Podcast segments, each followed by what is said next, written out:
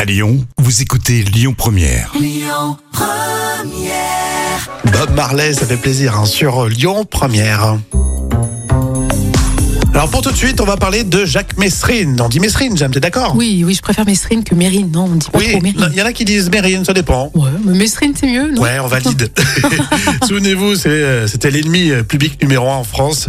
C'est dans la folle histoire racontée par Jam avec une info qui fait froid dans le dos. Et Eh oui, on a acheté aux enchères une carte d'anniversaire signée par Jacques Messrine et adressée à son amoureuse de l'époque.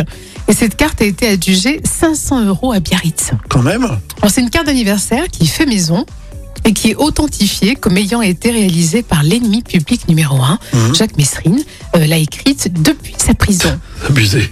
Et euh, cette lettre a été adressée à Jocelyne de Reich, qui était une de ses anciennes compagnes. D'accord, une belle histoire d'amour. Et Oui, en, en- en plus, c'est vrai, c'est un, c'est un poème de 28 vers, très Ah. soigné. Et on est loin de, de l'image euh, du truand abattu par la police. hein. Hum, hum. Ah, par contre, qui achèterait cette carte euh, de criminel Ça, c'est la question. Ouais, non mais parce que euh, il y, a, il y a tout un mythe quand même autour de ce gars, que c'est un criminel. Oui, un vrai criminel. Non, on le peut plus pas. grand criminel.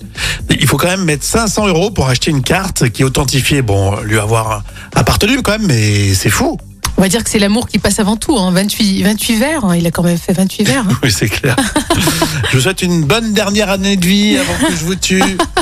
Jacques Messrine. Mais comme quoi, la- l'amour, tu vois, l'amour, euh, voilà, malheureusement, euh, dépasse euh, tout entendement. hein. Oui, c'est ça, c'est peut-être le côté romantique. Je passe à côté, je crois. Oui, il aimait la poésie. Oui, c'est ça. Bon, tout à l'heure, euh, Christophe Willem dans le vrai ou faux. Et Il est attendu en concert ce soir à la Bourse du Travail. Et tout de suite, on écoute euh, téléphone sur Lyon Première.